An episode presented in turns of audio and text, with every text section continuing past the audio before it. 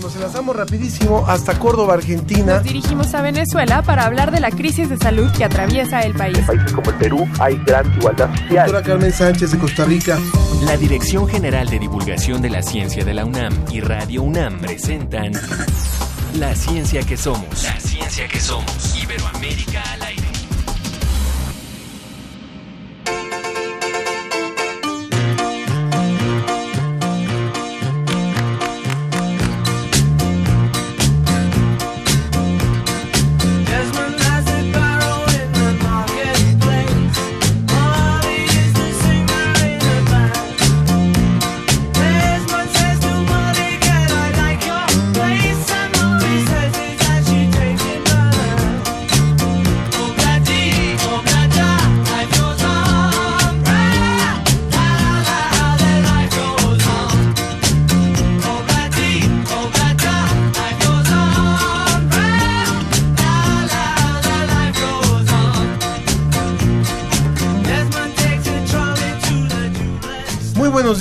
Escuchando Obladí Obladá, iniciamos esta emisión de la ciencia que somos. Hoy en particular, ¿por qué estamos escuchando Obladí Obladá?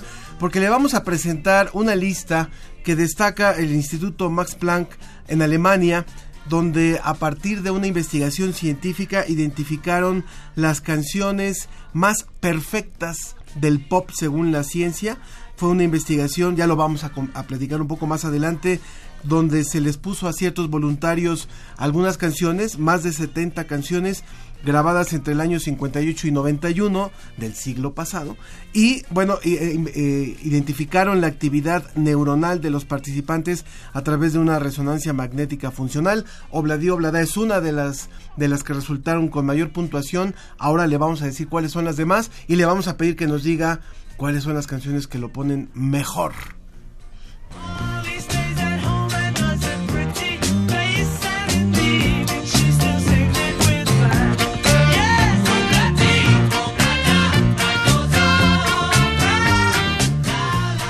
Y hoy me da mucho gusto presentar a mi compañera de conducción en este día, la co-conductora invitada, que no le gusta Obladí Oblada, por cierto. Bueno, sí le gusta, pero no es la que más le gusta de los Beatles. ¿Cómo estás? Marjorie González, ella es bióloga y divulgadora de la ciencia y actualmente es jefa de comunicación en la Dirección General de Atención a la Comunidad, la de GACU de la UNAM. ¿Cómo estás, Marjorie? Muy contenta, muchas gracias, Ángel, de estar aquí en, en este espacio tan padre que tienes en radio. Muchísimas gracias, es de todos. Y bueno, ¿cuál te gusta más de las canciones. Cuéntanos un poquito de esta lista para que el público lo sepa, ¿no? De cuáles son las que se eligieron en este en esta eh, investigación del Instituto Max Planck? Mira, está bien interesante porque hacen primero una selección de a partir de la lista de Billboard de los grandes éxitos, ¿no? De prácticamente 50 años del siglo pasado de las eh, canciones que estuvieron en el top de la lista. Y a partir de 700 hacen una eh, buscan que yo creo que es lo va, a ser lo interesante con nuestros invitados que nos platiquen cómo localizan ciertos acordes y a partir de, esa localización con, sistemas de computación, ¿no? de digitales, de cuáles son los acordes más interesantes, más alegres, y luego hacen una prueba ya con humanos, ¿no? Y eh, las personas entrevistadas hacen una selección de entre 30 y dicen cuáles son eh, las más alegres. Y tiene que ver mucho con la sorpresa, con ciertos acordes que uno está esperando que venga algo después y luego viene algo sorprendente y eso te provoca alegría. Entonces, bueno, eh, podría decirse, ¿y eso qué tiene de importante? Lo que pasa es que es una investigación, entre otras cosas, que te puede llevar a, por ejemplo, personas con depresión, eh, ayudarlas a través de la música, de música que es muy alegre, y ese es uno de las de los temas que están investigando los científicos. Muy bien, muy bien. Pues ahí está. Es eh, hay una lista que le vamos a ir presentando a lo largo de esta mañana. Está algo de Van Halen, está algo de los Jackson 5, está también algo de BJ Thomas y también, bueno, de Genesis. De Genesis. le vamos a ir presentando esto a lo largo de la emisión.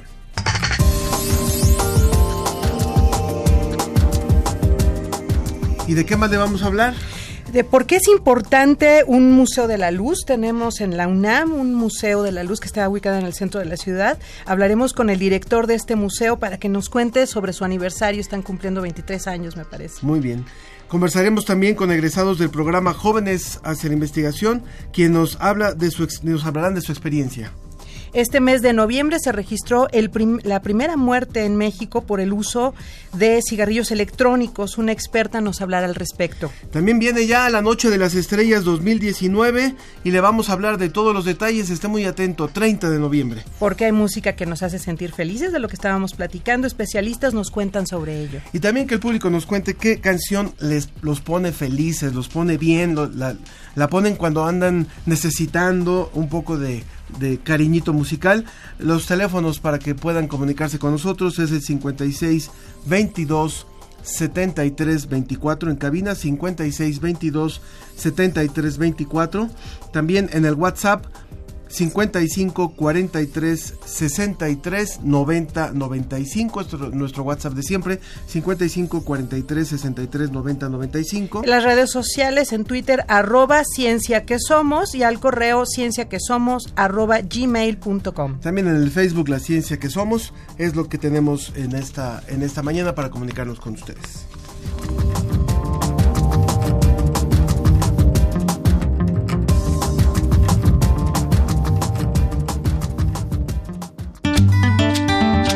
La ciencia que somos, la ciencia que somos. Entrevista. Nos da mucho gusto enlazarnos con José Ramón Hernández, quien es el director del Museo de la Luz, allá en el centro histórico, en el, en el patio chico del Colegio de San Ildefonso. ¿Cómo estás, eh, José Ramón? ¿Cómo te va? Bien, bien, Ángel, muy buen día, saludándolos desde lo que siempre decimos, el corazón del barrio universitario en la Ciudad de México, el Museo de la Luz. Muchas gracias, José Ramón. A lo mejor hay mucho, mucha eh, población eh, de, la Ciudad de México y de otras partes del país que no saben que tenemos un Museo de la Luz, eh, saben a lo mejor de algunos museos emblemáticos, pero no del Museo de la Luz. Cuéntanos, por favor, brevemente, por qué surgió esta iniciativa hace 23 años, justamente un 18 de noviembre es correcto, Ángel, pues precisamente eh, es un lugar único en el mundo tener un museo dedicado a la luz, un, un lugar donde la luz es protagonista. Y, y, por qué dedicarle un museo a la luz? Bueno, ahorita, ahorita te, te contaré un poco más, pero fue precisamente hace 23 años, eh, un 18 de noviembre de 1996, que por iniciativa de las máximas autoridades universitarias, en ese momento estando al frente el doctor Sarucán, en la rectoría, el doctor Flores en, la dirección de divulgación, pues se pensó eh, en abrir y en dedicar un museo a la luz. ¿Y por qué la luz? Bueno, ¿por qué, por qué darle esta importancia? Porque la luz eh, la tiene, la luz es algo que, que nos envuelve, la luz es algo que tiene que ver con lo que hacemos día a día. Sin la luz no podríamos entender pues lo que fuimos, sin la luz no podríamos entender el origen del universo, no podríamos entender el presente y por supuesto no podríamos entender hacia dónde va este universo, ¿no? La luz es mensajera, mensajera de, de información, mensajera del universo. Y son ya 23 años de experiencia, de, de una rica experiencia eh, en torno a la divulgación de la ciencia, una propuesta eh, museal, eh, pues yo diría que ha sido muy exitosa en ese sentido. Por supuesto que es un museo mayormente enfocado a los aspectos científicos de la luz, pero eh, por ubicarse en el centro de la Ciudad de México tiene aspectos transversales en torno a la ciencia. Eh, el arte, la historia, porque el museo se ha ubicado en dos emblemáticos edificios para la universidad, inició en, en el ex templo de San Pedro y San Pablo y hoy se encuentra ubicado, como bien lo mencionaste, en el patio chico del Colegio de San Ildefonso. ¿no? La cuna de nuestra universidad. Y eh, eh, físico José Ramón Hernández, a mí me parece muy interesante la propuesta del museo porque efectivamente es transversal, es decir, un tema eh, que permite hablar, que es un pretexto para hablar desde todas las ciencias, la física, la química, las matemáticas, la biología. Eh, no esta manera muy tradicional que había antes, ¿no? De tener la sala de física, la sala de la química. Me parece mucho más avanzado y se parece a lo que hacen en el Museo de Tecnología de Chicago, de Ciencia y Tecnología, donde, por ejemplo, tienen una sala que se llama la sala de los desastres y es maravillosa porque a partir de los desastres, pues hablan de todos los temas. Es lo mismo que ocurre en el Museo de la Luz. ¿Nos puede platicar un poco más cómo abarcan, cómo hablan de la luz en este museo? Claro que sí, eh, precisamente lo que queremos es que cuando el visitante entre tenga una experiencia, una experiencia que desde luego complemente el conocimiento que, que ha recibido eh, a lo largo de su vida, no se diga los estudiantes en la escuela, ¿no? Eh, entonces lo que queremos es hacer ver que la ciencia es parte de nuestro día a día. Por supuesto entender qué es la luz, la naturaleza de la luz, porque hoy en día eh, mucha de la tecnología que estamos utilizando pues tiene que ver con este tipo de fenómenos que suceden, ¿no? La luz más allá de lo que vemos, la luz en todo su espectro, lo que llamamos los físicos el espectro electromagnético, pero la luz de día a día, la la luz que y los fenómenos que suceden en la naturaleza, en la biosfera, los colores, eh, la visión como un elemento y una herramienta para, para poder percibir la luz, ¿no? Y, en este sentido, eh, el arte también se vincula con todos estos temas. Eh, puede uno conocer la importancia de la luz en, sus diferentes manifestaciones artísticas, ¿no? Entonces, este, el arte complementa mucho la, la exposición.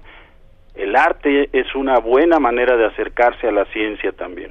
Yo le, yo le quisiera decir al público que nos está escuchando y que vive en la Ciudad de México o que va a estar en la Ciudad de México, por ejemplo, ahora por las vacaciones, que se den una vuelta al Museo de la Luz por dos razones. Una, por ejemplo, ahora que se cumplió el 23 aniversario de este museo, se inauguró una exposición preciosa que se llama La Luz Encuadernada, en donde una serie de, de personas que se dedican a la restauración de, de, ejemplares hicieron unos, una cantidad de libros y de cuadernos preciosos que muestran a la luz de una forma muy distinta. Es arte objeto y vale muchísimo la pena.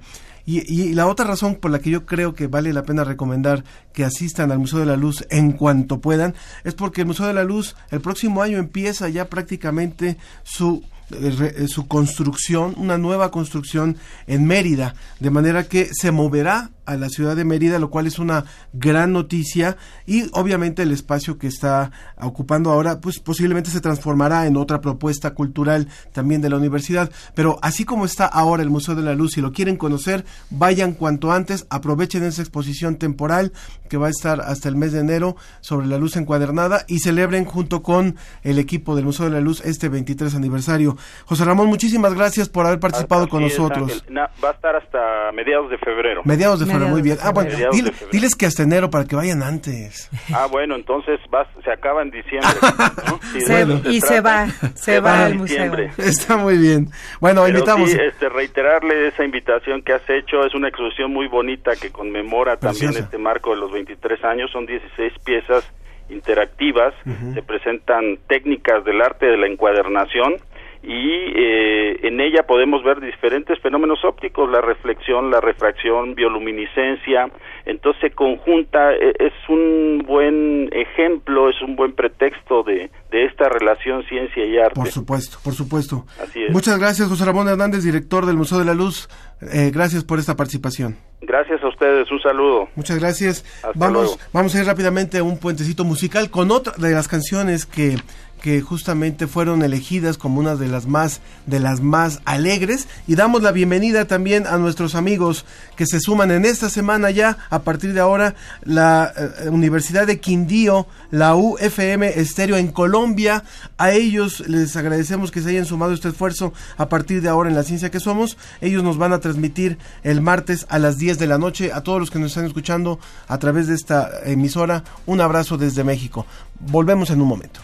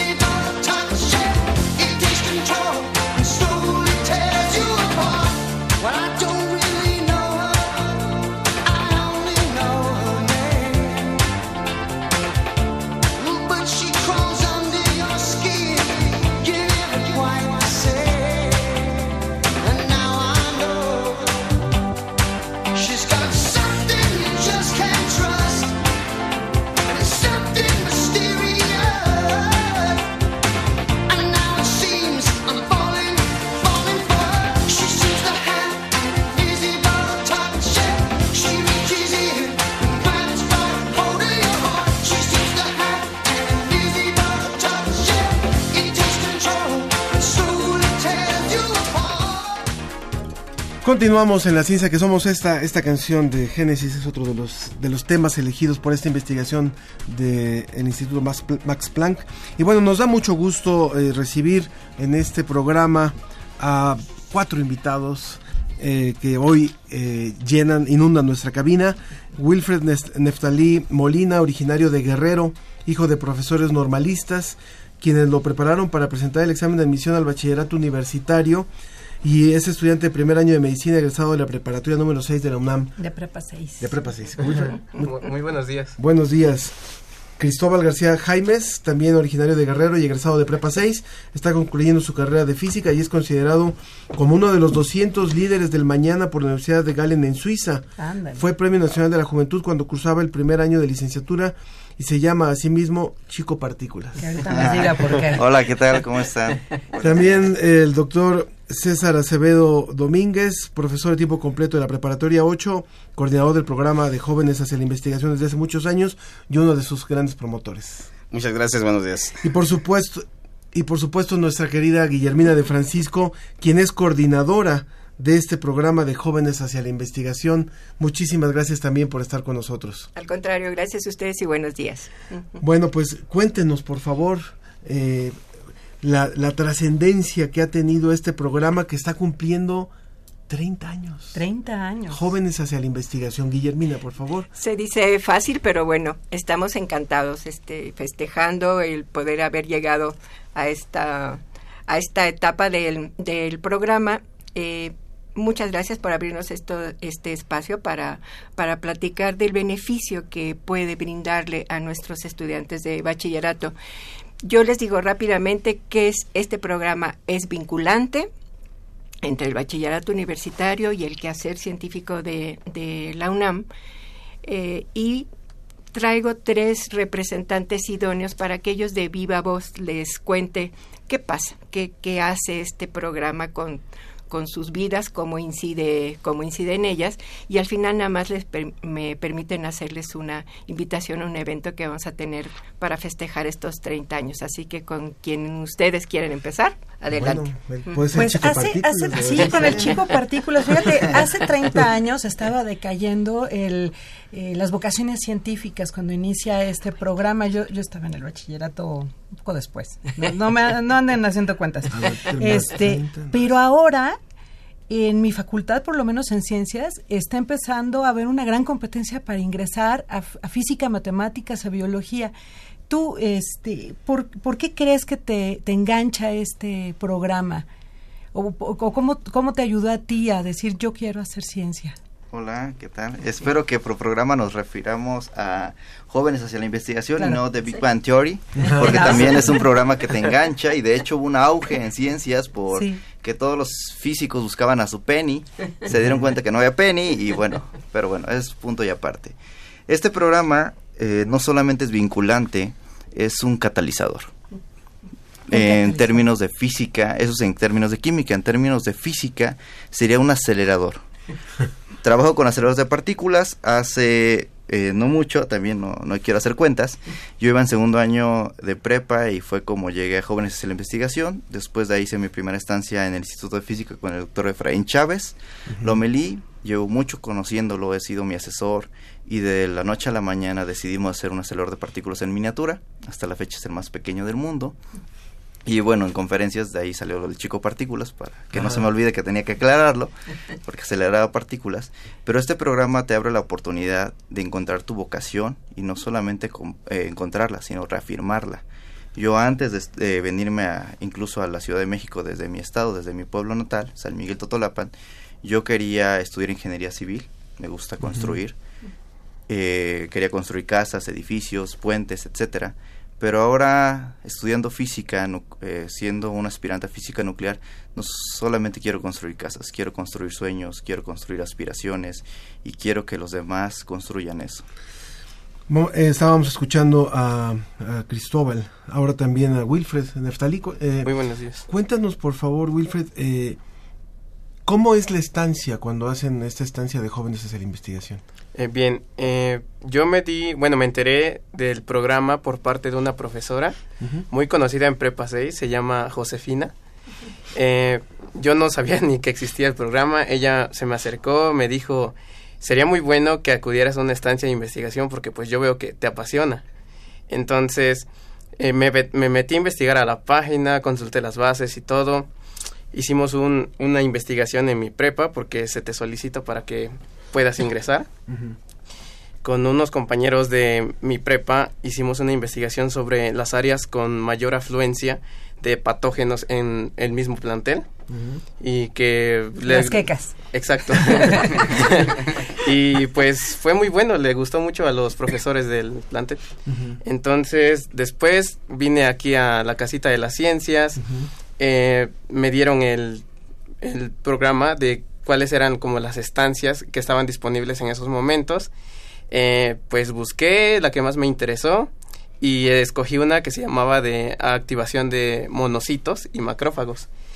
Eh, la elegí, fue mi primera opción, me, la dieron eh, y era con un doctor que se llamaba Enrique Ortega Soto y con una doctora que era su ayudante, se llama, es la doctora Claudia Garay en general son muy lindas personas, me enseñaron demasiado, aprendí bastante con ellos y tuve la oportunidad de interactuar con este material de laboratorio que jamás en mi vida había visto y que la verdad me entusiasmó demasiado asistir eso, ese mes con ellos a investigación.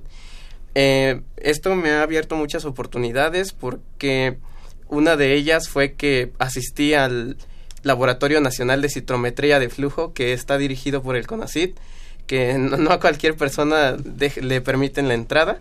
De hecho, incluso investigadores internacionales vienen aquí a este laboratorio a hacer pues sus investigaciones.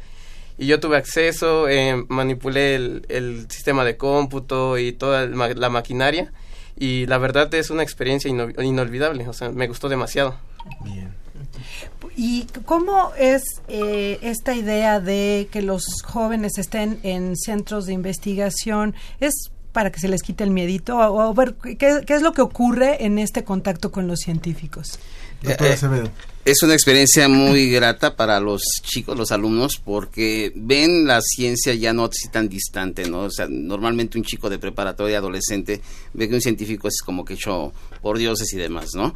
Cuando tienen este acercamiento, es la realidad, ven que son seres humanos como ellos, a final de cuentas, ¿no? La parte importante de este programa es que 40% de los investigadores actuales han salido del programa, como estos chicos justamente, ¿no? Que iniciaron en preparatoria, crecieron y cuando se, les acerca el programa y se les solicita igualmente eh, la participación para que puedan recibir a las nuevas generaciones, dicen, ¿cómo no? Encantados y yo formé parte de esto, ¿no? 40% de los investigadores actuales es un gran número, pensando que la UNAM orgullosamente tenemos alrededor de un 50% de la investigación nacional, ¿no? Y investigación de punta. Un país sin investigación evidentemente no puede crecer. Por eso para mí es trascendental este programa que Mima justamente ha de alguna manera lo ha hecho crecer. Ha habido crisis porque no contaba con personal, no contaba con recursos. Sin embargo, estuvo a punto de morirse y, ahí está, ¿no? Este, creciendo cada vez más, impulsando a chicos porque algunos no van a ser investigadores, pero les sirve justamente para poder seleccionar su carrera esto me gustaba y no siempre no, está, es, no, no es lo que yo me imaginaba, ¿no? O por el contrario, esto es lo mío. Y entonces esto también evitamos costos más adelante porque un chico cuando ingresa a facultad ya no renuncia, ¿no? Sabemos que te va a tener pertenencia ahí, ¿no? Y, al final de cuentas, este, cuando están eh, en las estancias cortas, hacen proyectos de investigación que van acordes justamente a su nivel y, de alguna manera les, sirve. Yo he visto este desarrollo intelectual de los chicos que despegan enormemente, ¿no? Esa es la trascendencia de las estancias cortas. Nos queda un minutito antes de ir al corte y nos gustaría saber eh, cuál es el evento que está preparado, qué invitación hacen y agradecer muchísimo, por supuesto, ese testimonio fue un poquito acelerado como si fuera un acelerador, pero, pero por, supuesto que impacta a quien nos está escuchando. Pues muchas gracias por eh, permitirnos este espacio. El próximo viernes 29 eh, vamos a tener una ceremonia de conmemoración. Estamos festejando los 30 años del programa, pero esta ceremonia de conmemoración yo me hubiera gustado llamarla ceremonia de reconocimiento, porque finalmente este programa lleva eh, a este largo aliento porque tiene el apoyo de profesores tan maravillosos como César Acevedo que acaban de, escuchar. Entonces tenemos toda una red de profesores en el bachillerato la preparatoria, el CCH, que nos llenan, nos dan estas semillas maravillosas que, que llegan a nosotros y después toda una comunidad universitaria, académicos, investigadores muy valiosos, muy valiosos. Reciben al chico, ya no, ya lo han escuchado, ¿no? Reciben al chico con muchas ganas, los impulsan, los guían, los, los, los los manejan este para llegar a muy buen término esta esta experiencia desde luego también la gente del museo, este programa sin la gente de la Dirección General de Divulgación de la Ciencia nada más no, no subsiste. Entonces mi invitación es todo aquel que nos esté escuchando y que eventualmente haya pertenecido, haya pasado por este programa será muy bienvenido. La ceremonia la vamos a hacer en el auditorio del museo de las 12 a las 2. Del Museo Universum. Del Museo Universum, de las 12 a las a las dos horas del viernes 29. Están cordialmente invitados a acompañarnos. Muy bien, pues ahí está hecha la invitación y felicidades por estos primeros 30 años de un programa importantísimo para la generación, para el fomento de las vocaciones científicas y para que también los chavos tengan un, un hueco para, para identificar lo que les gusta para, para un futuro, ¿no? Muchas gracias a los cuatro que han estado con nosotros, Wilfred, Cristóbal, el doctor Acevedo y por supuesto Guillermina de Francisco. Muchas gracias. Muchas gracias. Vamos a ir a una pausa, continuamos escuchando la música que presenta el, el Instituto Max Planck. Ahora eh, con BJ Thomas eh, estamos escuchando Hawked on, on, a Feeling y nos escribió Chris Benítez que dice, yo escucho Black or White eh, de Michael Jackson cuando estoy contento y cuando no también. Así que con eso vamos. Inside of me,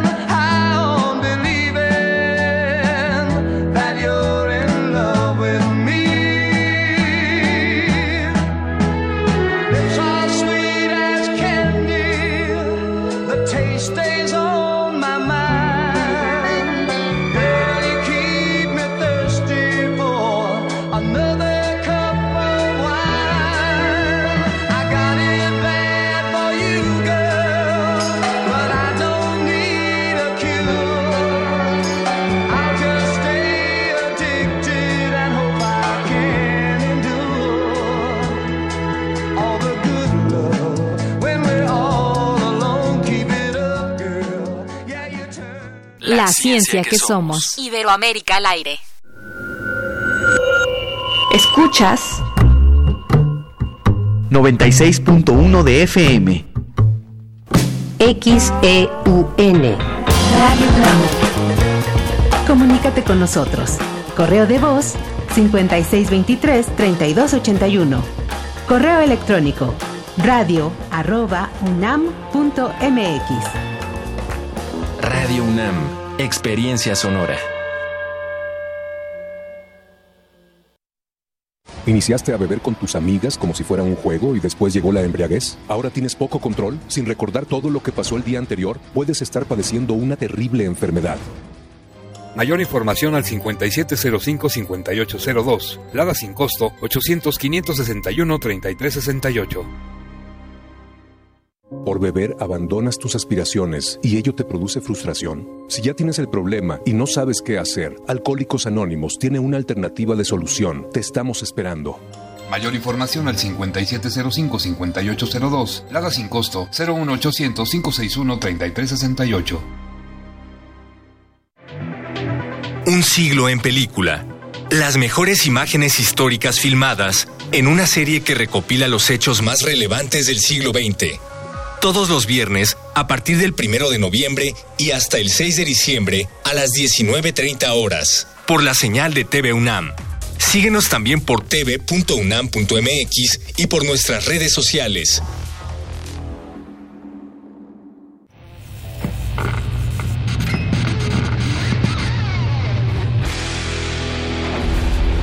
¿Recuerdas esta música?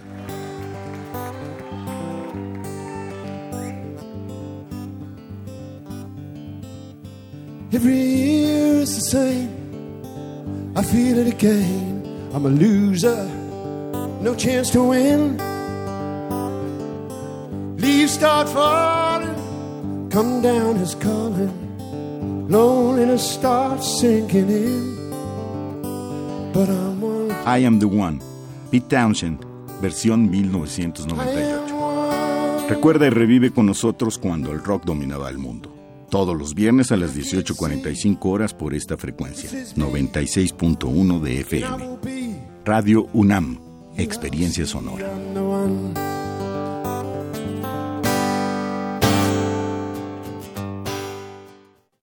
Info Ciudad de México presenta Voces por la Transparencia, en la voz de Francisco Javier Acuña Llamas, presidente del INAI. Primera parte. Hace 16 años, en junio de 2003, inició la vigencia de la Ley Federal de Transparencia. Por increíble que parezca, muchísimos mexicanos todavía no han estrenado su derecho a exigirle a la administración pública que le explique específicamente cuestiones que le interesa conocer y que no están claras en toda la divulgación o la publicación que hay cada vez más amplia de la información pública habitual de todas las instituciones. El derecho a saber es una exigencia democrática para poder exigir a la autoridad cuentas, pero también para poder aprovechar los beneficios que tiene conocer los programas y las actividades públicas.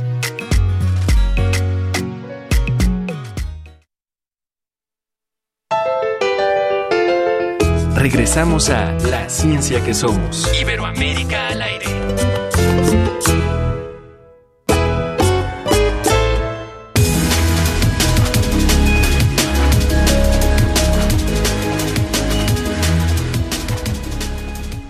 Continuamos en la ciencia que somos, nos da mucho gusto eh, eh, continuar con ustedes y bueno, vuelvo a presentar a mi compañera Marjorie Rodríguez, quien está, eh, perdón, Marjorie González, que hoy está acompañándome en la conducción. Ella pertenece a la Dirección General de Atención a la, a la Comunidad de la UNAM. Y también agradezco mucho a las personas que nos han llamado y que nos han comentado acerca de esta investigación del Instituto Max Planck que identificó las mejores canciones a nivel de reacción y de sorpresa que generan a nivel neurocerebral, que es, eh, nos, nos habló Rogelio eh, Benan, Benanas García, dice mi canción que me pone muy feliz es Buenos días señor Sol de Juan Gabriel. René de Chimalhuacán, un cielo lleno, de estrellas de Coldplay. Saludos a todos. Muchas gracias, René. También Gloria Tames o Tames de Tlalpan dice, recuerdo que un día escuché que según la ciencia dijo las canciones de los Bee Gees en especial Staying Alive. Nos pone felices porque va de acuerdo a los latidos del corazón. ¿Será cierto? Bueno, hoy le estamos preguntando a usted también qué otras, qué otras canciones lo ponen bien, lo ponen en ambiente y lo ponen de buenas.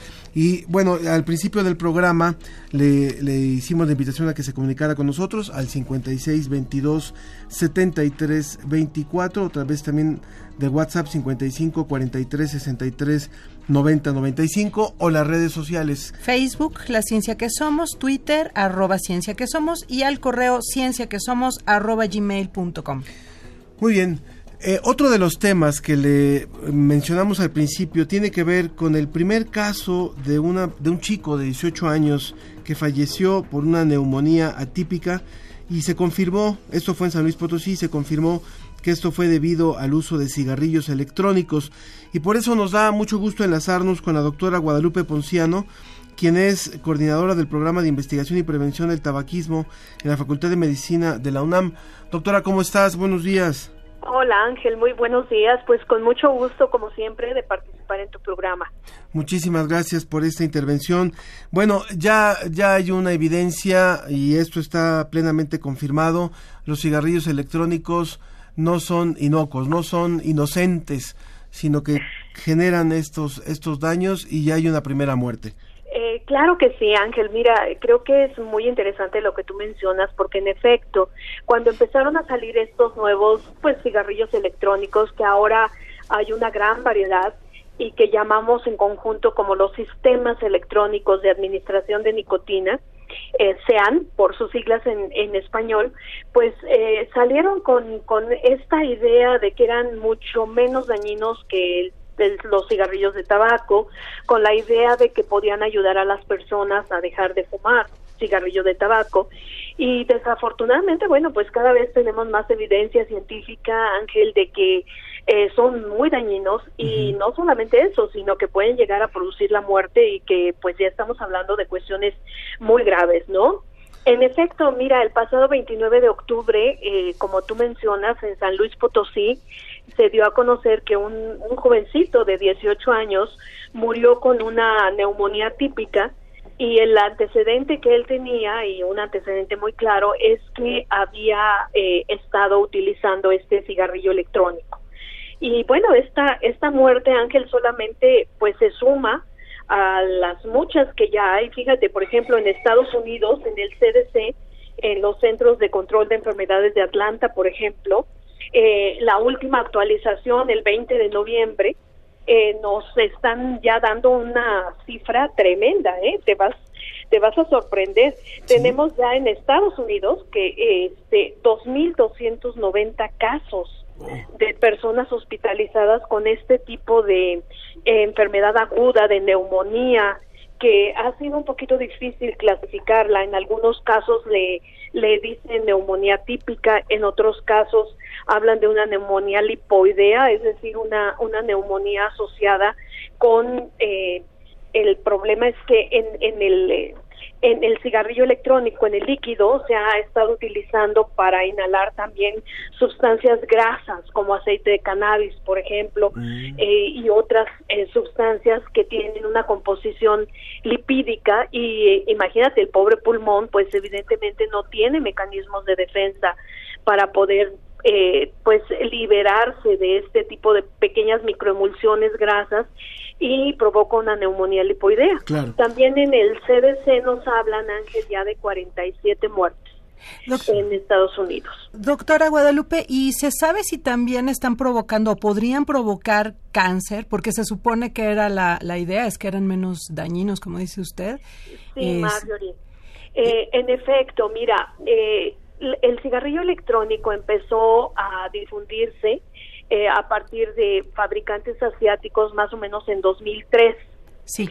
Eh, y bueno, evidentemente ha pasado poco tiempo para poder tener eh, evidencias epidemiológicas en humanos de cáncer. Tú sabes que para que se forme un tumor maligno, sobre todo en pulmón, estamos hablando del cáncer de pulmón, puede pasar muchos años, que es lo que ocurre en el caso del cigarrillo de tabaco.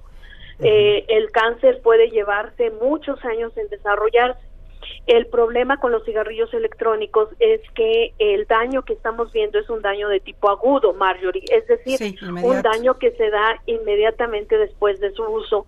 Y no como en el caso del cigarrillo de tabaco que tienen que pasar muchos años que la gente fume para que desarrolle un cáncer o un enfisema, por ejemplo. Sin embargo, fíjate que, que de tu pregunta es muy interesante porque algunos investigadores han tratado de emular, de acortar este periodo eh, tan largo en el humano eh, para la producción de cáncer con modelos experimentales. Tú sabes, por ejemplo, que los roedores, los ratoncitos y, y las ratas de laboratorio, su periodo de vida es de alrededor de dos años.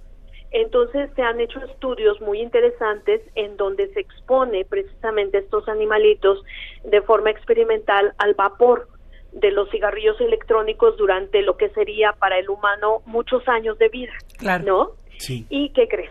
Que sí se han logrado producir eh, cáncer de pulmón, eh, adenocarcinomas, por ejemplo, que es un tipo de cáncer de pulmón, se han llegado a producir en estos animalitos, lo cual nos habla de que el potencial carcinogénico del vapor de los cigarrillos electrónicos, pues eh, sí es, es un peligro, es un peligro y te digo, ahorita no tenemos datos en humanos que en, en realidad se lleva poco tiempo de utilización estos cigarrillos, sin embargo, pues en cuanto se tenga más tiempo, se van a poder tener estas esta información, aunque yo diría, bueno, ¿para qué esperar, no? Si ya se tiene esta esta información, ¿no? Y, y les comentaba que, bueno, a diferencia del cigarrillo de tabaco, el cigarrillo electrónico tiene un efecto agudo.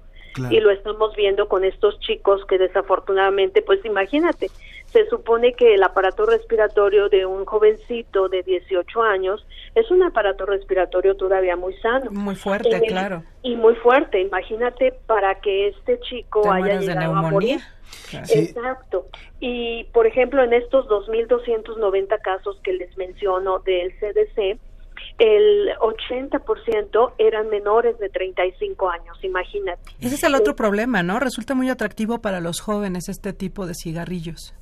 Sí, Marjorie, fíjate que los fabricantes pues han utilizado una gran eh, pues estrategias de mercadotecnia porque han utilizado mucho pues cuestiones muy llamativas de tecnología, por ejemplo, ¿no? En los nuevos cigarrillos híbridos es toda la tecnología. Este los Joule que también son otro tipo de, de sistemas de administración de nicotina nada más que no sé si los han llegado a ver parecen como memorias USB y estos lo que hacen es que no vaporizan, no tienen un líquido, sino que tienen tabaco, calientan el tabaco, por eso se llaman dispositivos de tabaco calentado, y entonces lo que inhala el pues el consumidor es el por así decirlo el lo que resulta del calentamiento del tabaco. Y una cosa horrible es que se calientan digo horrible porque pues esto llama mucho la atención a los jóvenes se calientan en el puerto de USB de tu computadora, imagínate. Entonces, imagínate lo que tú decías, pues esto les llama mucho la atención a los jóvenes, ¿no? Es tecnología, cada vez son más llamativos, cada vez son más, eh, digamos, este, están avanzando mucho. Ahorita, por ejemplo, en el caso de los cigarrillos electrónicos, ya vamos en la tercera generación la primera, si ustedes se acuerdan, Ángel y Marjorie eran muy, muy parecidos a un cigarrillo de tabaco. Incluso se les prendía el extremo, ¿no? Como si fuera una colillita, era una luz roja. Eran muy delgaditos. Esa fue la primera generación, la que ya ahorita ya pasó de moda. La segunda generación eh, empezaron a ser un poco más gruesos, muy parecidos, por ejemplo, a plumas, ¿no? Este, eh, tenían una pila de mayor voltaje, tenían que, que conectarse menos y bueno, la tercera generación en la cual estamos ahorita son los vapeadores de tanque que son estos eh, como cigarrillos electrónicos que ya traen como un tanquecito eh, que tienen pilas eh, de mucho mayor voltaje que los de la primera generación y el tanque tiene una mayor capacidad para ponerle una mayor cantidad de líquido. Son estos que, que generan una cantidad de vapor impresionante. Sí. Eh, tú ves eh, precisamente cuando está fumando, bueno, vapeando, que es el nuevo este verbo que se ha pues eh, acuñado, ¿no? Con esta situación, en realidad no es vapor, son aerosoles, pero bueno, se dice que es vapor y entonces se ha acuñado el, el verbo vapear. Entonces tú cuando están están vapeando varias personas, tú perfecto con estos nuevos dispositivos de tanque, pues ves así como si fuera una señal de humo. Y la otra cosa muy peligrosa con estos nuevos es que como la pila es de mayor voltaje, se calienta mucho, las temperaturas que alcanza son mayores, se calienta en un espacio cerrado y puede llegar a explotar. Eh, tenemos evidencia, por ejemplo, acaba de salir, bueno, en julio salió en una revista de mucho prestigio en el área de la medicina el caso de un chico también muy jovencito de 17 años que al tener el, vapeador en la boca le explotó y le fracturó la mandíbula, tuvo pérdida dentaria, tuvo un problema muy importante, pero esto solamente se suma a otros casos que ha habido, por ejemplo, en España, en donde explota el cigarrillo electrónico y les, eh, pues les lleva las falanges de los dedos, han perdido falanges. Imagínense qué, qué, qué terrible, ¿no? tan, grave, ¿no? Tan, tan, esta situación, por eso me encanta que, que me inviten a, pues, a difundir esto, porque ustedes saben que muchas veces eh, las personas, pues, se van con esa idea que, que tú empezaste preguntándome, Ángel y Marjorie, de que eran mucho menos dañinos, de que te podían ayudar a dejar de fumar, etcétera, ¿no? Entonces la gente pues tiende a, a, irse con estas ideas, a veces no investigan un poquito más a fondo y pues sí es muy importante que los, que los consumidores de estos eh, dispositivos pues estén, conscientes del, del daño que representan, ¿no? Este, tanto para el, su aparato respiratorio como en este en el caso de las explosiones que les acabo de mencionar. Una última una última pregunta, doctora Guadalupe Ponciano de la Facultad de Medicina de la UNAM. Eh, nos dice Luis, ¿qué pasa? Que si pasa lo mismo con las llamadas eh, jucas, que son estos, estas como Narguil. o narguiles, que son estas, Narguile. sí, las, las pipas Como árabes. las- no, este, Bueno, eh, lo único, mira, eh, las pipas o las pipas de agua, eh, lo que hacen es precisamente que eh, el- el- se hierve el agua y entonces pasa a través de una pequeña como pastillita de tabaco. Eh, no tenemos, bueno, ustedes saben que se utilizan básicamente en los países árabes y ahí tenemos también evidencias, artículos que han publicado médicos de estos países en donde pues igual el daño al aparato respiratorio es muy importante. En este caso se parece mucho más a los daños ocasionados por el cigarrillo de tabaco. Y es decir, son más, hablamos más de daños de tipo eh, crónico. Yo aquí les diría a todos, pues los, nuestros radioescuchas, a sus radioescuchas, Ángel y Marjorie, que eh, piensen, el aparato respiratorio del ser humano lo está adaptado a través de miles de, de- de años de nuestra evolución solamente para que eh, entre a nuestro aparato respiratorio aire aire con una cierta concentración de oxígeno. Todo lo demás que entra, ya sea el humo de los cigarrillos de tabaco o los aerosoles de los cigarrillos electrónicos o el este vapor de las jucas, etcétera, son elementos tóxicos para el aparato respiratorio, es decir, no tendrían por qué entrar porque no tenemos mecanismos de defensa para eh, pues para contender con todos estos tóxicos. Fíjense, nada más les voy a dar un, un ejemplo. En el humo del cigarro eh, de tabaco se han encontrado hasta 7000 sustancias químicas, de las cuales 250 son altamente tóxicas para el ser humano y 60 son productoras de cáncer. Entonces, imagínense, además, el, el aparato respiratorio, eh, con su gran superficie que tiene de capilares, eh, es una puerta tremenda de entrada al organismo. Es decir, por ejemplo, imagínense que entra una sustancia tóxica con cualquiera de estos, ya sea aerosoles o humo. Y entonces lo que pasa es que la corriente sanguínea toma esta sustancia y la lleva a todo el organismo. Por eso, cuando inhalamos algo a través del aparato respiratorio, sabemos que puede tener un daño sistémico, es decir, un daño en todo el organismo, no se queda en el pulmón, porque la sangre se lo lleva con la circulación a todo el cuerpo. Y entonces luego, por ejemplo, tenemos fumadores que dicen, pero ¿cómo que le dio cáncer de vejiga? Pues ¿cómo llegó el humo allá? No llegó el humo, pero sí llegaron las sustancias tóxicas. Claro. carcinogénicas a- a- con, con la circulación hasta allá y también porque a través de la orina pues excretan muchos de estos tóxicos. Entonces, como verán, no fumen. Esa es la lección. no fume, Y además, no use sí. cigarrillo electrónico y no use pipa de agua. Pues sí, Respire. además, doctora, doctora Ponciano, pues sí, sí, este programa lo escuchan en la Ciudad de México, en Guadalajara, en Monterrey, en Bogotá, En diferentes ciudades del interior del país. No tenemos ya bastante con la contaminación ambiental Sí. para todavía echarle al, al sistema respiratorio otros otros elementos para los cuales no está preparado. Muchas gracias por esta colaboración, eh, doctora, y te, queremos ver pronto por acá. Claro que sí, Ángel Marjorie, eh, muchísimas gracias, que tengan un excelente viernes y bueno, el mensaje para todos nuestros radioescuchas, de verdad que este, pues que piensen antes de, de utilizar, de ser consumidores de esto, porque de verdad tenemos toda la evidencia científica del gran daño que pueden tener. Muchas gracias, muchas gracias por esta colaboración. Ya con Gracias, el cigarro, ya con el cigarro de camión es suficiente, Sí. ¿no? La doctora Guadalupe Ponciano, coordinadora del programa de investigación y prevención del tabaquismo de la Facultad de Medicina de la UNAM, a quien, a quien le agradecemos muchísimo esta participación. Y eh, rápidamente, antes de ir a una cápsula de ciencia o ficción y tener a, nuestra siguiente, a nuestros siguientes invitados, eh, leo un mensaje de Verónica Velasco que nos escribió desde muy temprano, por cierto, porque quería que leyéramos su mensaje. Dice, el futuro pertenece, y, tiene que ver incluso con lo que estábamos hablando con los chicos que estuvieron hace un momento con nosotros. Dice, el futuro pertenece a la nación que eduque de mejor forma a sus ciudadanos, Barack Obama. ¿Cómo enfrentar los retos del futuro si en el presente no se invierte suficiente en educación e investigación científica, motores básicos del desarrollo social y económico de un país? Las sociedades cambian rápida y constantemente. Enfrentar los retos que surgen de ello requiere de investigación y desarrollo para poder innovar. Ninguna forma debería de ser obstáculo para la innovación, siempre y cuando, claro está, las investigaciones científicas antepongan el bienestar de las personas y de la vida planetaria en su conjunto por encima de intereses particulares.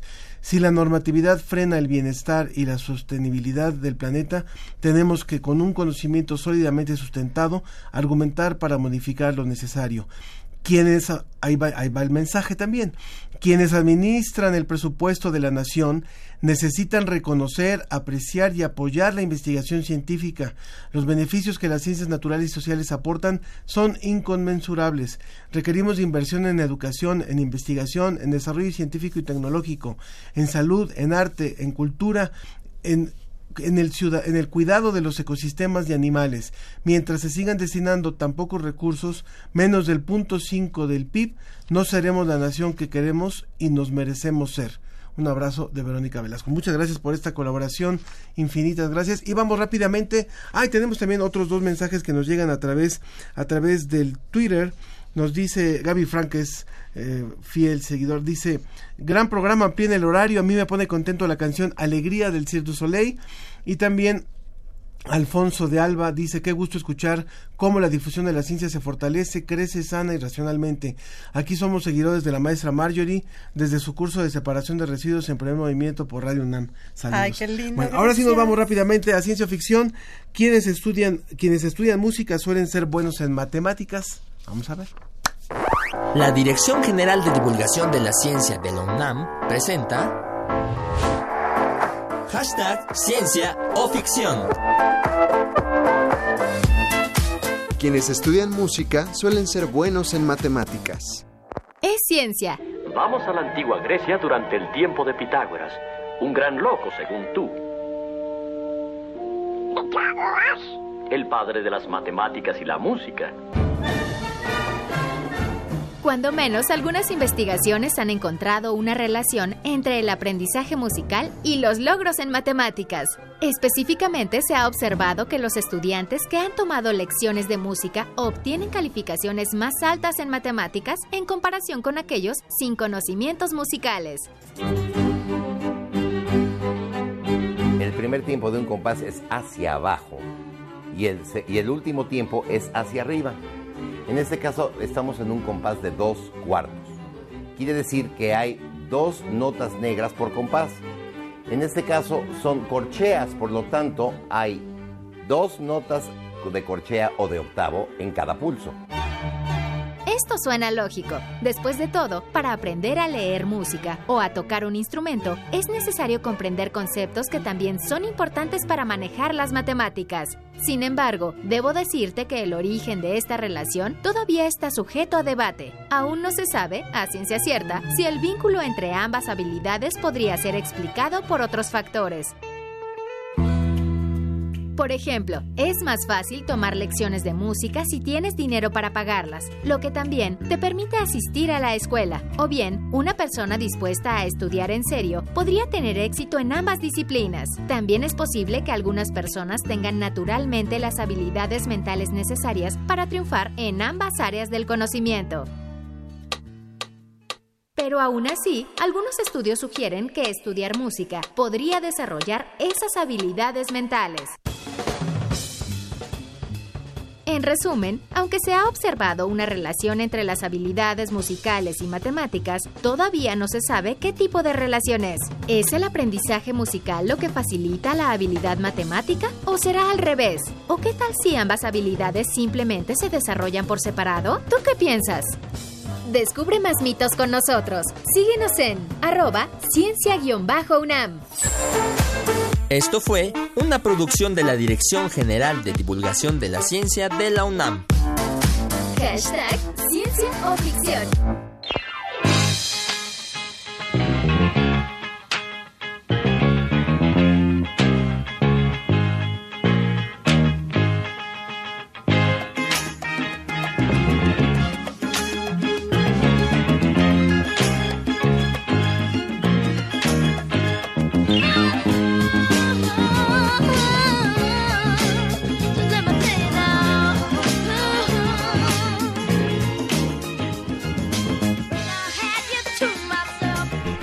Continuamos en la ciencia que somos eh, y ahora justo estamos escuchando a los Jackson 5 cuando Michael Jackson tenía todavía el, El color soul. original y era eh, I Want to- You Back y, y nos da mucho gusto eh, darle la bienvenida a la doctora Nadia González doctora en neurociencias cognitivas e investigadora en el Hospital Infantil de México por estar aquí con nosotros. Muchas gracias. Gracias a ustedes. Y vía telefónica también está el maestro Teo Hernández, a quien saludamos con mucho cariño. Él es ingeniero investigador del catálogo de música de concierto de la Fonoteca Nacional. Bienvenido también, Teo.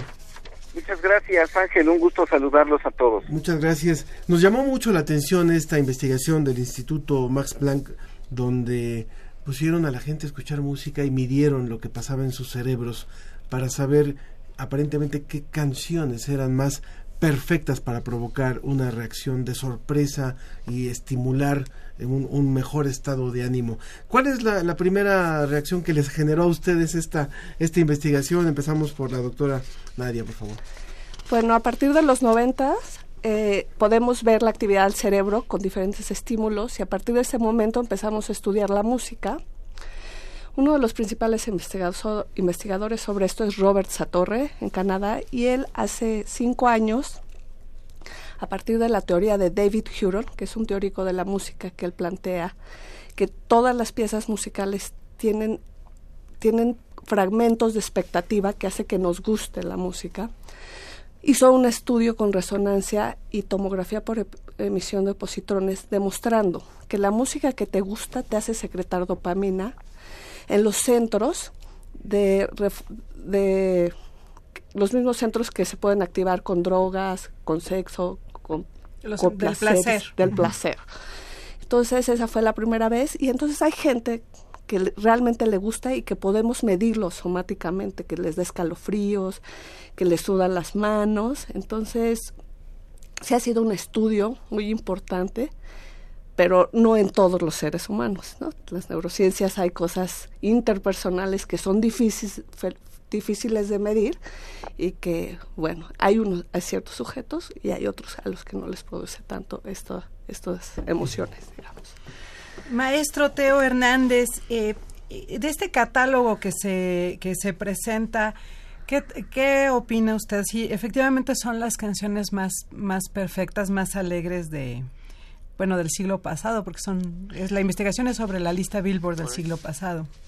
Pues, A mí no me gustaría tanto hablar de, de la cuestión de la perfección antes de, de entender un poco la definición que ellos intentan de música, ¿no? Ellos están relacionando el placer con lo que es una canción perfecta y entonces aquí yo lo primero que haría sería preguntarme si la perfección estaría relacionada con el placer. Esto es, en la historia de la música y en, en términos generales en la historia del arte, podemos decir que no necesariamente el arte estaba relacionado con el placer. Imaginemos, por ejemplo, un canto gregoriano de una misa de muertos donde el die- están cantando el Dies Irae y el Dies Irae, que está considerado uno de los ejemplos paradigmáticos de canto gregoriano, si se entiende el texto y se entiende la melodía, lo último que causa es placer, causa miedo, causa muchas cosas, además de un posible placer. Entonces, eh, en primera yo cuestionaría esta, esta definición de música. Y en segundo, esta cuestión de también de, de medir, despojando, eh, haciendo una progresión de acordes, nos dejaría de lado cosas que tienen que ver con la educación musical. O sea, nosotros pensamos que lo que nosotros tenemos como occidentales se- eh, es, digamos, único y que la música es el lenguaje universal.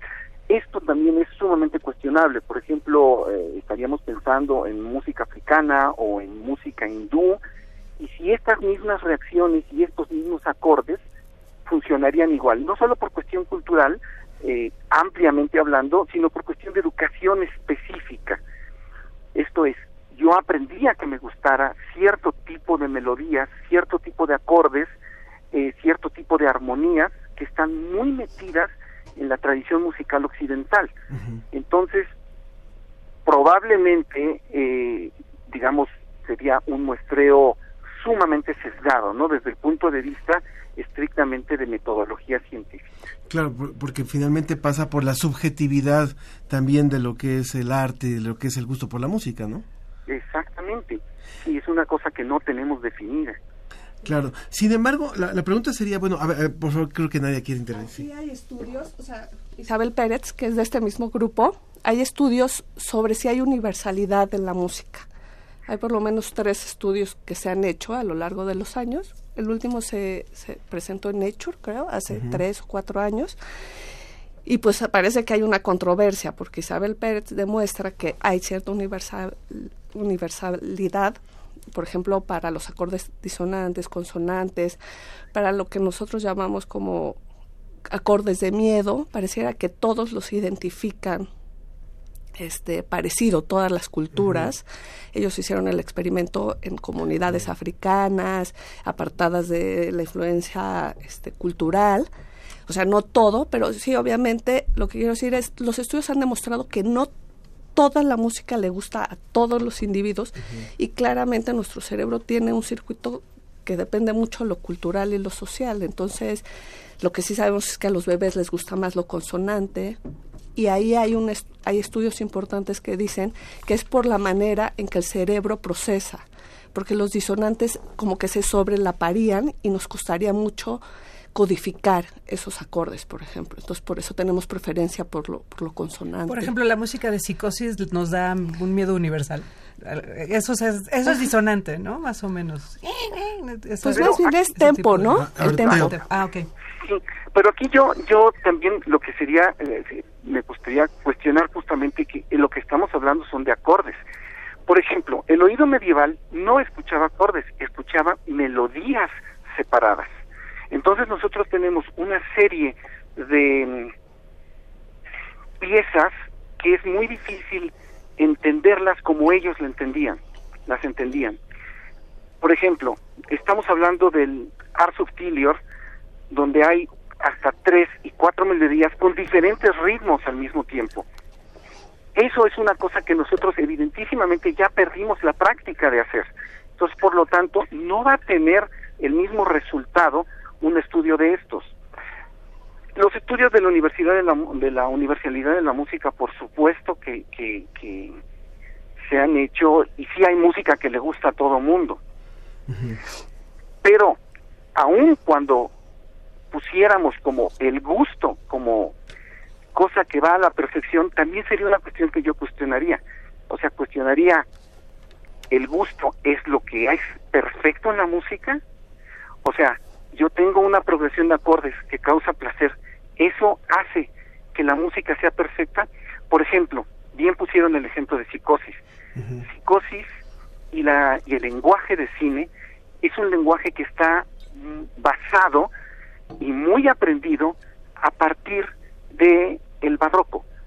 Esto es, las melodías y los este los recursos melódicos para crear determinado tipo de emociones son una cosa relativamente moderna que vienen a partir de las de la melodía eh, cómo se manejaba y la cuestión rítmica ah, en Monteverdi. Eso está muy estudiado por Nicolás Harnoncourt, por ejemplo, que nos habla de cómo el Orfeo y el combatimiento de Tancredi, que son dos obras, digamos, eh, de cambio muy importantes, enseñan al auditorio a oír de forma diferente y por lo tanto se vuelven referente para la música que incluso ya no tiene texto. Eso sería una, una cuestión ¿no? que, que yo sí pondría como muy en tela de juicio. A mí que- me gusta mucho la, la intervención de ambos porque justamente eh, nos aportan otros elementos para entender eh, lo que lo que a lo mejor está dejando de lado esta investigación del, del Instituto Max Planck. Eh, yo yo quisiera ver en qué en qué punto sí se coincide, digamos, para ir cerrando la conversación porque finalmente eh, y ahorita por ejemplo otro otro radio escucha Luis también nos vuelve a mandar una información que dice de una investigación que se hizo en la Universidad de Cardiff. Vamos a, a- ubicarla para vamos a ubicar bien esta investigación pero de- esta investigación dice que según esto escuchar a Pink Floyd mejora la salud mental. Entonces, entonces bueno, Oh, bueno. esto se abre para muchos, muchos temas, pero finalmente, ¿qué sí se puede saber a partir de una medición con un, eh, por ejemplo, un eh, tomógrafo por emisión de positrones o por un... Resonancia. eh, o sea, ¿qué, se, ¿qué sí se puede identificar qué pasa en el cerebro cuando escuchamos una música independientemente de cuál sea, independientemente de cuál sea nuestra cultura y nuestro bagaje mus- eh, musical, como lo está diciendo ahora Teo.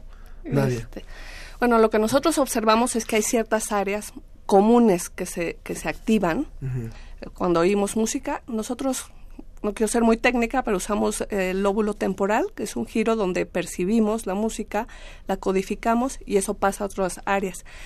Hay gente que se va a ir a, a las áreas del placer porque realmente le gusta mucho.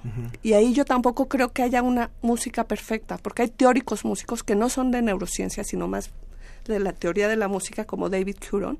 Y lo que ellos dicen, lo que te gusta y lo que te genera es querer oír una música, es la expectativa. O sea, piezas musicales que te dan más expectativa, como Beethoven, que están tan, tan, tan, tan, y esperas algo que viene, y eso te genera mucha, Mucha expectativa. mucha expectativa y quieres seguir escuchando. Y eso es de gusto, yo sí creo que es más de gusto creado, ¿no? Porque yo pongo mi, mi caso personal, a mi marido, a mí nos gusta mucho la, la música, pero a mí la música contemporánea, disonante, digo, sí, no, yo prefiero no ir al concierto, a mí me gusta Beethoven, me gusta Bach, pero estos acordes súper disonantes sí, de pronto... Pero la gente que le hay gente que aprende a los tamborazos. música, sí. Comentario final, Teo. Bueno, yo, yo estaría de acuerdo con la, de- la doctora en la cuestión, en el sentido en el que sí, se mueven muchas cosas adentro del cerebro y tenemos que seguir investigando eso. Ahora, lo de la cuestión de la expectativa es algo muy interesante porque justamente la doctora puso un ejemplo de la gente que quiere oír Beethoven y cuando deja de existir expectativa, cuando escuchamos Beethoven, porque ya no sabemos las, eh, las sinfonías de memoria, ya no sabemos Brahms de memoria, ya no sabemos, eso ya deja de, de cuestionar, de ser expectativa. Y esto tiene que ver con una cultura que se genera en el siglo XIX eh, de crear un repertorio canónico de la música y que la forma en como nosotros escuchamos música y los conciertos está de alguna forma ya programado con ciertas cosas. Es cuando aparece el término, de hecho, de música clásica a mediados del siglo XIX. Antes de esto no existía. Antes de esto la gente escuchaba la música que se producía en el momento y no se hablaba de interpretación, se hablaba de música nueva. Música que tenía 30 años dejaba de, de funcionar, digámoslo así. En ese sentido, sí yo creo que la expectativa es algo que de alguna forma funcionaba muy bien hasta el siglo XVIII, hasta 1700, 1800. Estos, esta, esto, esto de, de analizar una sonata de Mozart, cómo funciona, haciendo que nos la sabemos de memoria, es cuestionable también, ¿no? Claro. Tienen que venir a una mesa. Tenemos que hacer una mesa sobre este tema. ¿Los puedo comprometer? Sí. ¿Sí, Teo? Sí, por Muy bien. supuesto. por Pronto. supuesto. Me enca- además, me encantaría conocer personalmente a la doctora, que es una persona que, que sabe muchísimo. Bueno, pues aquí están ya, ya están comprometidos con, con el público que nos está escuchando. La, eh, el maestro Teo Hernández, ingeniero investigador del catálogo de música de concierto de la Fonoteca Nacional, y también la doctora Nadia González, doctora en neurociencias cognitivas investigadora en el Hospital Infantil de México. Gracias por haber estado con nosotros. Gracias, gracias a contrario, gracias. Bueno, ustedes. vamos rápidamente a un puente y volvemos, volvemos. Tenemos muchos, tenemos dos temas más todavía, así que en un momento más estamos con ustedes. Conectados con Iberoamérica. Conectados con Iberoamérica.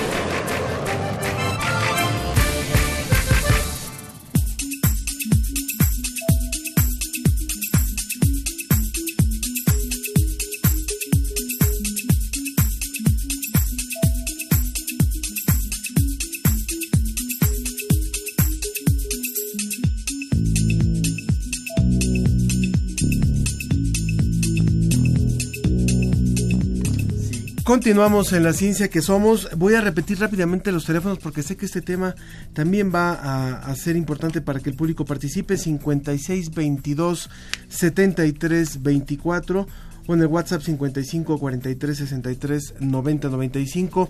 Está con nosotros el maestro Dairo Sánchez Mojica. Él es docente e investigador del Instituto de Estudios Sociales Contemporáneos de la Universidad Central de Colombia, pero está aquí en México. ¿Cómo Sí, estás? muy bien. Y aparte muy bien joven. Gracias, muy contento de estar acá con ustedes y, y en este país tan hermoso. Muchas gracias. Este programa se escucha en Colombia, en varias estaciones universitarias. Es uno de nuestros grandes aliados, además, por supuesto, de las estaciones mexicanas. Pero nos da mucho gusto que te van a escu- te están escuchando allá y te van a escuchar allá, porque el tema que vamos a hablar eh, es un tema importante. Todo lo que está ocurriendo en América Latina en términos de violencia. Y ahora Colombia también es noticia. Entonces, ¿cuál es tu primera lectura? si es que hay una sola lectura de, de lo que estamos viendo en Chile, en Brasil, en Bolivia, en México. Bueno, Bueno, muchas gracias. Entonces, creo que uno de los elementos que podemos constatar es justamente que estamos sobre la marcha de lo que está ocurriendo. Y, y quizás quienes trabajamos un poco desde la perspectiva del pensamiento social, nos quedamos un poco en una situación de perplejidad, porque de alguna manera las herramientas conceptuales con las que hemos pensado la región y con las que hemos pensado la situación de las sociedades contemporáneas eh, no están ajustándose de manera simple para comprender lo que está sucediendo. Yo creo que, sin embargo, tenemos como algunos elementos que permiten vislumbrar la singularidad de lo que está sucediendo en América Latina. Y yo diría que hay como una juxtaposición eh, de tres registros, ¿no? Por un lado, eh, es claro que hay una profunda relación con dinámicas de diseños globales, ¿no? Esto tiene que ver con eh, la implementación de un nuevo ciclo, de una nueva agenda del capital financiero a nivel global, eh, una agenda que viene desarrollándose por lo menos durante la última década, ¿no? Eh, no podemos perder de vista allí lo que significó la reacción de Estados Unidos ante la crisis de 2008, justamente la, la crisis inmobiliaria de 2008, el estallido de esta burbuja inmobiliaria en Estados Unidos, en la cual, en el marco de un discurso de libre mercado, Estados Unidos, en el gobierno de Barack Obama, dio un giro, ¿no? Y volvió a una dinámica de proteccionismo en la cual se tomaron recursos públicos del erario público para salvar a las eh, empresas, a los, a los bancos, a la banca eh, y también a grandes empresas, a la General Motors, por ejemplo.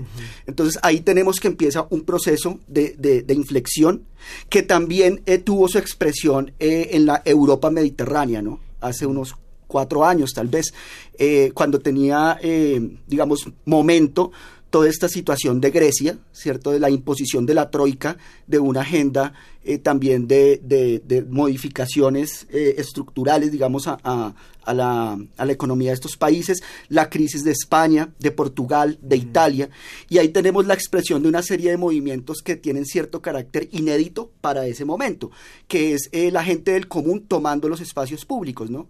El ocupar Wall Street, eh, precisamente lo que ocurrió también de toma de espacios públicos en España, que derivó en la configuración del, del partido Podemos, ¿cierto? Las movilizaciones importantes, como mencioné, en Grecia, y va esa dinámica, ¿no? Eh, entonces, siento que lo que está sucediendo en América Latina se inscribe en esos procesos, pero tiene también puntos de diferencia. Eh, digamos que un, un antecedente importante de- del año 2018, pues es la expresión de los chalecos amarillos, ¿no? En Francia. Y yo creo que ahí e inicia algo que es una de las perplejidades que tenemos en el pensamiento social contemporáneo, que no hay una explicación identitaria de lo que está pasando en América Latina. Es decir, hay unas conexiones con otras situaciones globales, pero que también tienen un nivel de particularidad en la región. Entonces, en este caso, eh, claro, lo que sucede con los, los chalecos amarillos es una profunda desconfianza frente al Estado, frente a la capacidad, digamos, de tramitar los conflictos sociales que están viviendo eh, pues la gente del común y una profunda, un profundo quiebre de la legitimidad de que a través de los mecanismos institucionales, Institucionales, claro. se puede generar alguna solución. Eso aparece con los chalecos amarillos como algo, como un referente, digamos, directo, ¿no?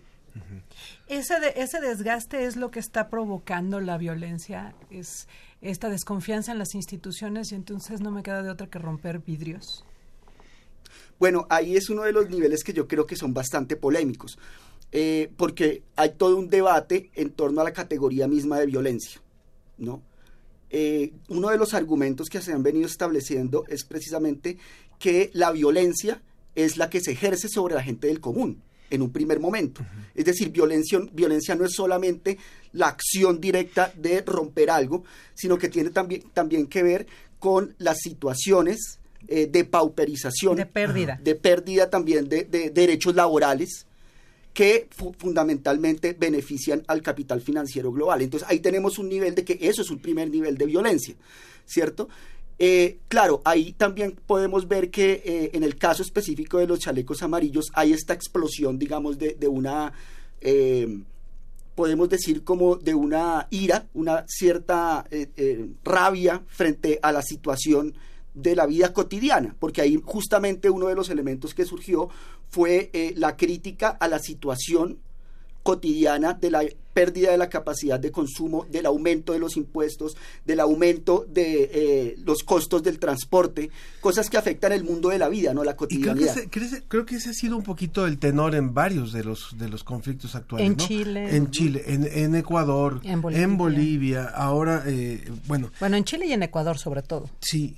El tema, el tema es, perdón, sí es cierto, en Chile y en Ecuador, en Bolivia hay otra situación distinta, pero finalmente eh, lo que yo sí eh, encuentro, y eso me gustaría preguntarte, a reserva de después también poder ampliar eso en, en una siguiente emisión, es, yo sí veo un común denominador que es, están los jóvenes en la calle. O sea, creo que los jóvenes están en los chalecos amarillos, creo que están en Ecuador, creo que están en Chile, ahora también en Bolivia, han estado en, En México. Colombia.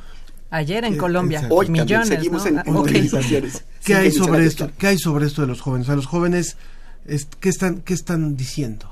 Bueno, eso es muy interesante porque así como mencionaba que hay como una, dis- eh, sí, como cierta disolución de la categoría de violencia, ocurre lo mismo con la categoría de eh, movimiento social y de actor social.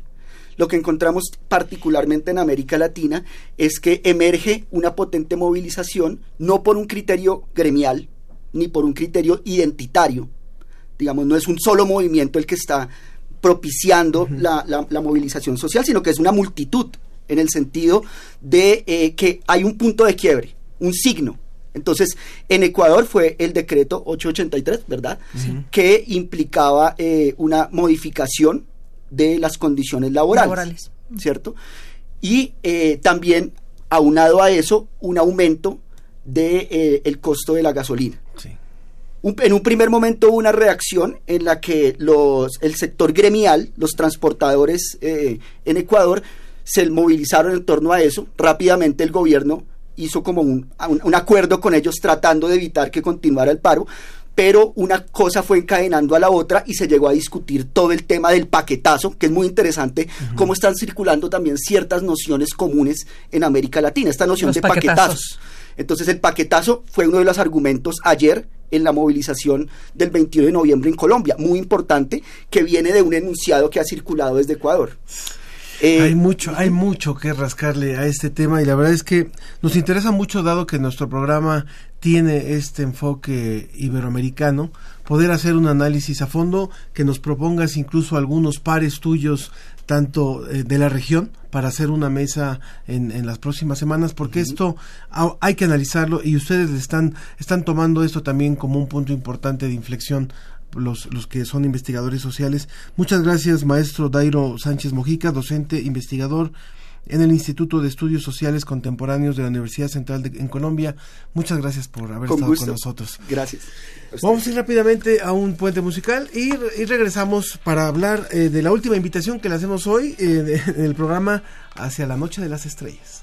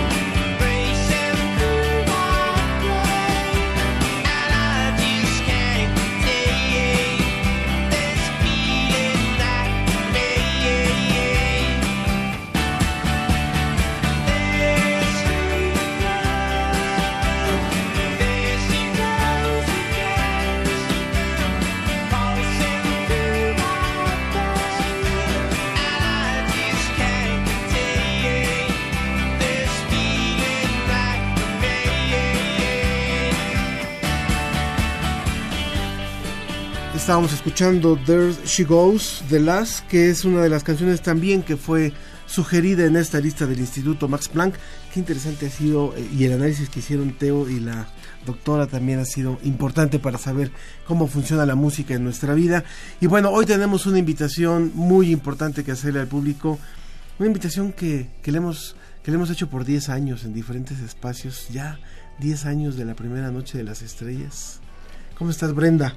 Me da mucho gusto presentar a nuestros invitados hoy. Brenda Carolina Arias, que es coordinadora de comunicación de la ciencia en el Instituto de Astronomía de la UNAM. ¿Qué tal, Ángel? Hola. Qué gusto verte y saludarte. Muchas gracias, Brenda. Y también Andrés Fernández, su director de información en divulgación de la ciencia de la UNAM también. ¿Qué tal. Ángel? Mucho gusto estar aquí con ustedes. También con Marjorie. Bueno, este, cuéntenos cuál es el tema de la Noche de las Estrellas de este 2019 y qué va a haber, eh, qué- cuál es la propuesta de este año. Sí, mira, eh, estamos celebrando el Año Internacional de la Tabla Periódica de los Elementos Químicos. Y la química tiene mucho que ver con la astrofísica. Entonces, eh, para nosotros este tema es bien interesante porque nos vamos al origen. Todos los elementos químicos que aprendimos en la secundaria, pues resulta que se forman en, En el interior de las estrellas o en las explosiones de supernova o en las fusiones de agujeros negros o de estrellas de neutrones. Entonces, todo tiene que ver con la astrofísica y pues es un tema que nos apasiona. De eso va a versar la decimoprimera noche de las estrellas. Decimoprimera, ya la 11 años. Bueno, 10 años, pero la onceava edición. Exacto, ¿verdad? así es, Sí, así es. ¿Y qué vamos a encontrar? Cuéntenos. Fíjate que es una fiesta astronómica y la riqueza de este evento es que de todas las edades, niños, la familia entera puede tener la oportunidad de estar en charlas, talleres, actividades artísticas. Es decir, se relaciona todo, la parte humanística, la parte artística y la parte científica. Y sobre todo la observación con telescopios creo que es una de las más importantes, es lo que llama mucho la atención. Se prevé que estarán aproximadamente unos 200 telescopios. Entonces por eso invitamos a la gente a que lleve el suyo, que lo saque del closet o lo saque de donde lo tenga, para que lo pueda colocar y va a haber gente, Brenda, como lo, lo mencionabas hace, hace rato, va a haber gente, astrónomos aficionados que van a estar también para apoyar y poder colocar los telescopios. ¿En dónde? ¿Cuántas sedes se pueden, en dónde puede acudir? el público? Es nacional el evento, efectivamente, y seguimos crece y crece y crece. Estamos ya rondando las 150 sedes. eh, prácticamente en todos los estados de la República Mexicana hay por lo menos una, ¿no? Entonces, para los que todos tus radioescuchas, eh, pueden consultar el sitio www.nochedelasestrellas.org.mx y en ese lugar pueden consultar cuál es tu sede más cercana, ¿no? Entonces, 150 sedes en todo Casi, el país. sí. Realmente es el evento de divulgación científica más importante que se hace en México. En México, sí. Desde hace ya 10 años y eh, es importante que el público sepa que todos estos eventos, todas las actividades son gratuitas, ¿verdad? Y que hay muchos voluntarios y muchos investigadores participando en esto, ¿no? Así es, hay muchísima gente vinculada, son todos los anfitriones. Yo siempre pongo el ejemplo, ¿no? Por ejemplo, en Ciudad Universitaria somos 900 el staff. Imagínate el tamaño de fiesta para que necesites casi mil personas para atender a, el año pasado, 80 mil. Entonces, sí, definitivamente es el evento masivo más grande de divulgación. Pero además lo lindo es que hay todos esos voluntarios, o sea, genera muchísimo entusiasmo, ¿no? Es, un- es una pachanga colectiva. Exacto. Exacto, sobre todo que esta parte del acercamiento a la ciencia, hemos encontrado algunas experiencias, algunas anécdotas de jóvenes que en su momento fueron a la Noche de las Estrellas y nos dicen, bueno, gracias a ese acercamiento que tuve con algún astrónomo, con algún físico, pues tuve la oportunidad de estudiar una carrera relacionada con el espacio y pues tienen la inquietud, incluso como los niños, a final de cuentas es el- la curiosidad, el, el observar. Entonces ese es el, el punto que queremos destacar en Noche de las Estrellas. La aclaración que siempre hacemos cada año es no hay lluvia de estrellas programada para ese día. o sea, no, no por eso se llama Noche de las Estrellas, sino porque es una Le- noche dedicada a, a la astronomía en todo el país. Es el próximo 30 de eh, noviembre, Noviembre. es decir, el sábado de la próxima semana, en 150 puntos en el país. Ahora no hay países invitados en esta ocasión. No, en esta ocasión, no tenemos, pero invitados. somos más en México. Muy bien, 150 sedes, así que en la página www.nochedelasestrellas.org se puede encontrar la sede más cercana y el programa de, activi- de actividades de cada una de estas, de estas sedes, ¿no? Así es. Pues muchas gracias a Brenda Carolina Arias del Instituto de Astronomía de la UNAM y a Andrés Fernández y nos despedimos. Bueno, también dice eh, un comentario de Ana Morales, dice, qué bueno, que qué feo que cortaron al colombiano.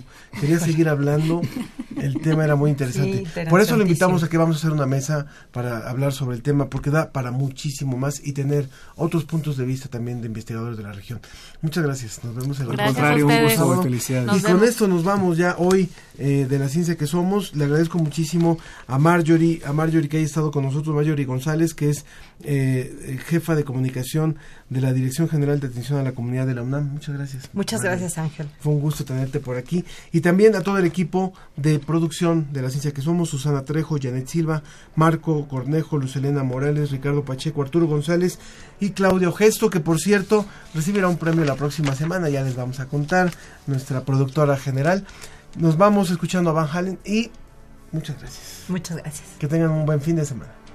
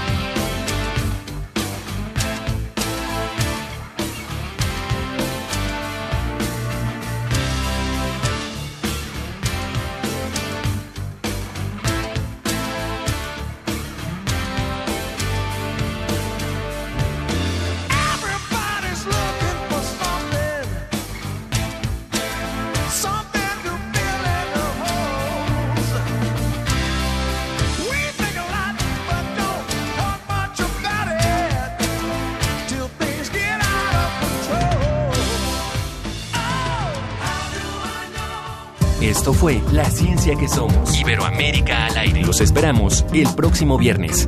La Ciencia que Somos. Una producción de la Dirección General de Divulgación de la Ciencia de la UNAM y Radio UNAM.